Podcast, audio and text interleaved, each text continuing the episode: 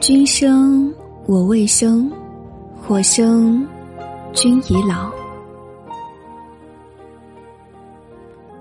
我是一个孤儿，也许是重男轻女的结果，也许是男欢女爱又不能负责的产物，是哲野把我捡回家的。那一年，他落实政策，自农村回城，在车站的垃圾堆边看见了我。一个漂亮的、安静的小女婴。当时有许多人都围着。他上前，那女婴对他灿然一笑。他给了我一个家，还给了我一个美丽的名字——桃夭。后来他说：“我当初那一笑，撑得起桃之夭夭，灼灼其华。”哲野的一生极其悲凄，他的父母都是归国的学者，却没有逃过那场文化浩劫，愤满中双双弃世，哲野自然也不能幸免，发配农村和相恋多年的女友劳燕分飞，他从此孑然一生。直到三十五岁回城时，捡到了我。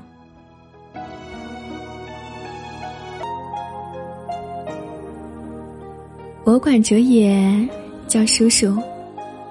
童年在我的记忆里，并没有太多的不愉快，只除掉一件事情。上学的时候，班上有几个调皮的男同学骂我是野种，我哭着回家告诉哲野。第二天，哲野特意接我放学，问那几个男生：“谁说他是野种的？”小男生一见高大魁梧的哲野，都不敢出声。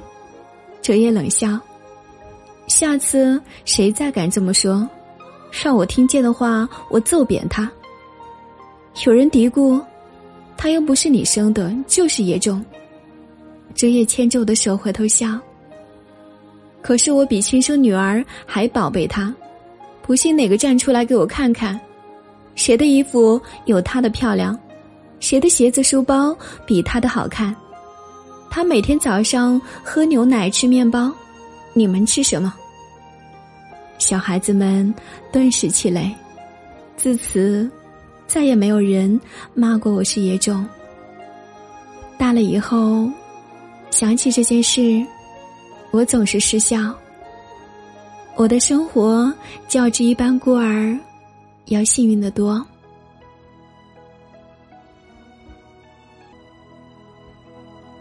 我最喜欢的地方就是书房，满屋子的书，明亮的大窗子下是折页的书桌。有太阳的时候，他专注工作的轩昂侧影。似一幅逆光的画，我总是自己找书看，找到了就窝在沙发上，隔一会儿，哲也会看我一眼，他的微笑比冬日窗外的阳光更和煦。看累了，我就趴在他的肩上，静静的看他画图撰文。他笑着说：“长大了也做我这一行。”我撇嘴，才不要呢！晒得那么黑，脏也脏死了。啊，我忘了说，哲也是个建筑工程师哎。但风吹日晒，一点儿也无损他的外表。他永远温馨雅洁，风度翩翩，断断续续的，不是没有女人想进入哲野的生活。我还记得，在我八岁的时候，曾经有一次，哲野差点儿要和一个女人谈婚论嫁。那个女人是老师，聪明而漂亮。不知道为什么，我就是不喜欢她，总是觉得她那脸上的笑像是贴上去的。哲也在，他对我笑得又甜又温柔。不在的时候，那笑就变戏法似的不见了。我怕他。有一天，我在阳台上看图画书，他问我：“你的亲爹妈呢？一次也没有来看过你。”我呆了，望着他，不知道该说什么好。他滋滋两声，又说：“这孩子傻。”难怪他们不要你。我怔住了。忽然，哲爷铁青着脸走过来，牵起我的手，什么也不说，就回房间了。晚上的时候，我一个人闷在被子里哭。哲爷走进来，抱着我说：“不怕，瑶瑶不哭。”后来就不再见那女的上我们家来了。再后来的时候，我听见哲爷的好朋友秋飞问他：“怎么好好的又散了？”哲爷说：“这女人心不正，娶了她，夭夭以后是不会有好日子过的。”秋飞说：“你还是忘不了叶兰。”八岁的我牢牢的记住了这个名字。大了以后，我知道。叶兰就是哲野当年的女朋友，我们一直相依为命。哲野把一切都处理得很好，包括让我顺利健康的度过青春期。我考上大学后，因为学校离家很远，就住校，周末才回家。哲野有时候会问我：“有男朋友了吗？”我总是笑笑不作声。学校里倒是有几个还算出色的男生，总是喜欢围着我转，但是我一个也看不顺眼。甲倒是高大英俊，无奈成绩三流；乙功课不错，口才也甚佳，但是外表实在是太普通了。丙功课相貌都好。但是气质却似个莽夫。我很少和男同学去说话，在我的眼里，他们都幼稚肤浅，一在人前就来不及的想把最好的一面表现出来，太着痕迹，失之稳重。二十岁生日那天，哲野送我的礼物是一枚红宝石的戒指。这类零星首饰。哲野早就开始帮我买了。他的说法是，女孩子大了需要有几件像样的东西装饰。吃完饭，他陪我逛商场，我喜欢什么，马上他就替我买下了。回到学校之后，敏感的我发现同学们喜欢在背后议论我，我也不放在心上，因为自己的身世已经习惯人家议论了。直到有一天，一个要好的女同学私下把我拉住了。他们说：“你有个年纪比你大好多的男朋友。”我莫名其妙，谁说的？他说：“据说有好几个人看见的，你跟他逛商场，亲热的很呢。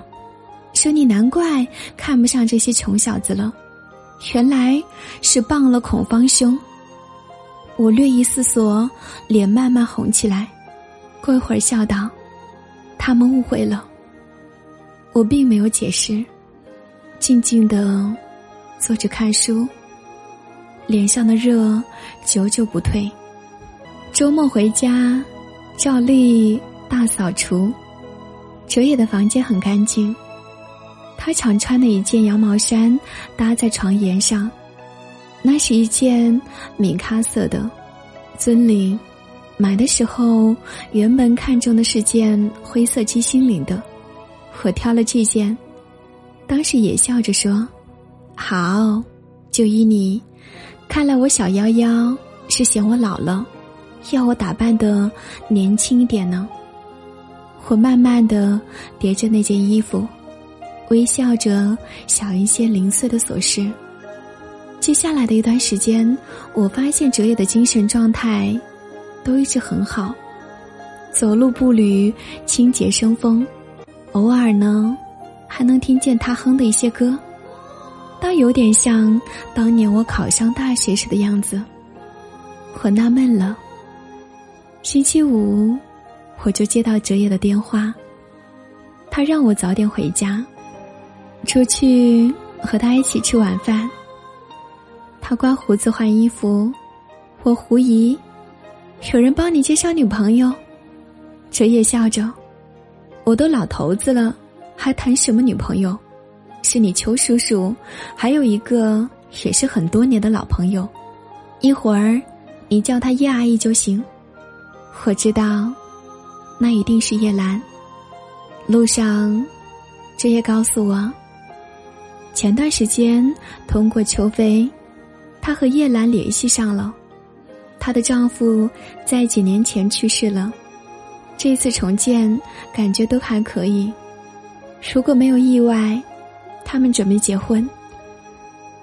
我不禁心的应着。渐渐觉得脚冷起来，慢慢的往上蔓延。到了饭店，我很客观的打量着叶兰，微胖，但是并不臃肿，眉宇间尚有几分年轻时的风韵。和同年龄的女人相比，她无疑还是有优势的。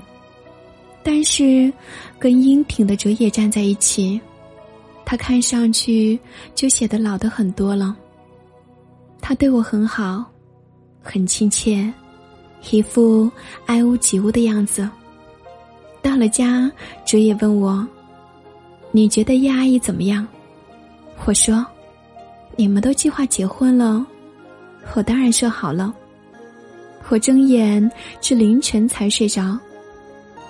回到学校，我就病了。发烧，撑着不肯拉课，只觉得头重脚轻的。终于，我栽倒在了教室。醒来之后，我发现我躺在医院里，在挂吊瓶，哲野坐在旁边看书。我疲倦的笑，我这是在哪儿？哲野紧张的来摸着我的头，总算是醒了。病毒性感冒转肺炎。你这孩子，总是不小心。我笑着，要生病小心有什么办法？卓野除了上班，就是在医院。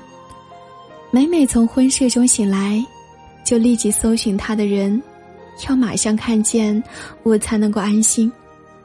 我听见他和叶兰在通电话。幺幺病了，我这几天都没空，等他好了。我再跟你联系。我凄凉的笑。如果我病能让他天天守着我，那么我何妨长病不起？住了一星期院才回家，哲野在我房门口摆了一张沙发，晚上就躺在上面。我略有动静，他就会爬起来探视。我想起更小一点的时候。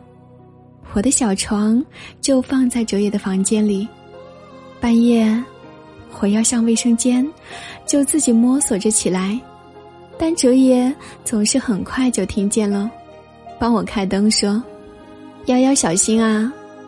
一直到我上小学才自己睡。叶兰买了大捧鲜花和水果来探望我，我礼貌性的谢他。他做的菜很好吃，但是我却吃不下。我早早的就回房间躺下了。我做梦，梦见哲野和叶兰终于结婚了。他们都很年轻，叶兰穿着白纱的样子，非常的美丽，而我这么大的个子，充任的居然是花童的角色。哲野愉快的微笑着。却就是不回头看我一眼。我清晰的闻到新娘花束上飘来的百合清香，我猛地坐起，醒了，半晌又躺回去，绝望的闭上了双眼。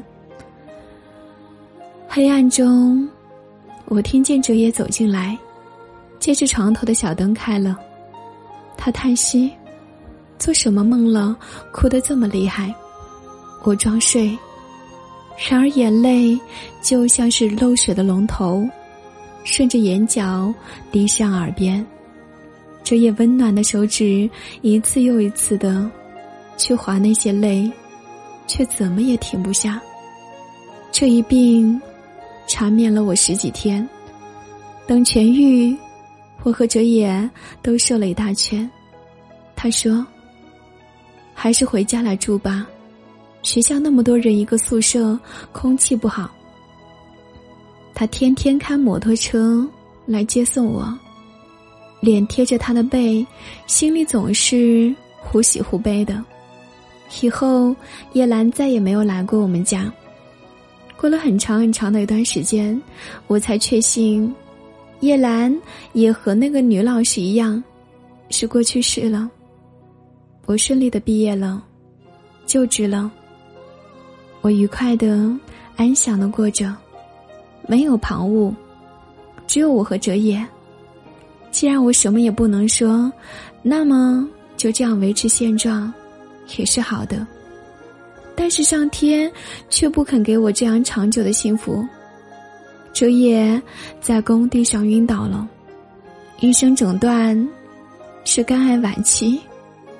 我痛极攻心。却仍然知道，很冷静的问医生：“还有多少日子？”医生说：“一年，或许更长一点。”我把哲野接回家，他并没有卧床。白天我上班，请个钟点看护，中午和晚上由我自己照顾他。哲野笑着说：“看，都让我拖累了。”本来应该是和男朋友出去约会的呢，我也笑。男朋友，那还不是万水千山，只等闲。每天吃过晚饭，我和哲野出门散步，我挽着他的臂，除掉比过去消瘦，他仍然是高大俊逸的。在外人的眼里，这何尝不是一幅天伦图？只有我在美丽的表象下，看得见残酷的真实。我清醒的悲伤着，我清晰的看得见我和哲野最后的日子，一天天的在飞快的消失。哲野很平静的照常生活，看书，设计图纸。钟点工说，每天他有大半时间。是待在书房的，我越来越喜欢书房。饭后总是各泡一杯茶，和哲野相对而坐，下盘棋，打一局扑克，然后帮哲野整理他的资料。他规定有一点东西不准我动，我好奇，终于一日趁他不在的时候偷看，那是厚厚的几大本日记。幺幺长了两颗门牙，下班去接他，摇晃着扑上来要我抱。幺幺十岁生日，许愿说要着叶叔叔永远年轻。我开怀，小幺幺，他真是我寂寞生涯的一朵解语花。今天送幺幺去大学报道。他试试自己抢先，我才惊觉她已经长成一个美丽的少女，而我垂垂老矣。希望她的一生不要像我一样孤苦。裘飞告诉我叶兰近况，然而见面并不如想象中令我生痴。她老了很多，虽然年轻时的优雅没变。她没有掩饰对我尚有剩余的好感。飘摇肺炎，昏睡中不停喊我的名字。醒来，却只会对我流眼泪。我震惊，我没想到要和叶兰结婚，对他的影响会这样大。送幺幺上学回来，觉得他的背上凉飕飕的。脱下衣服检视，才发现湿了好大一片。唉，这孩子。医生宣布我的生命还剩一年，我无惧。但夭夭，它是我的一件大事。我死后，如何才能让他健康快乐的生活，是我首要考虑的问题。我捧着日记本子，眼泪嗖嗖的掉下来。原来他是知道的，原来他是知道的。再过几天，那叠本子就不见了。我知道哲也已经处理了，他不想我知道，他知道我的心思，但是他不知道，我已经知道了。哲也是第二年的春天走的。临终前，他握着我的手说：“本来想把你亲手交到一个好男孩手里，眼看着他帮你戴上戒指才走的。”但是来不及了。我微笑，他忘了我的戒指。二十岁时，他就帮我买了。书桌抽屉里有他的一封信，简短的几句：“幺幺，我去了，可以想我，但是不要时时以我为念。”你能安详平和的生活，才是对我最大的安慰，叔叔。我并没有哭得昏天暗地的。半夜醒来，我似乎还能听到他说：“瑶瑶，小心啊！”在书房整理杂物的时候，我在柜子角落里发现一个。满是灰尘的陶罐，很古朴去直。我拿出来，洗干净，呆了。那上面什么装饰也没有，只有四句掩体：君生，我未生；我生，君已老。恨不生同时，日日与君好。到这个时候，我的眼泪才肆无忌惮的汹涌而下。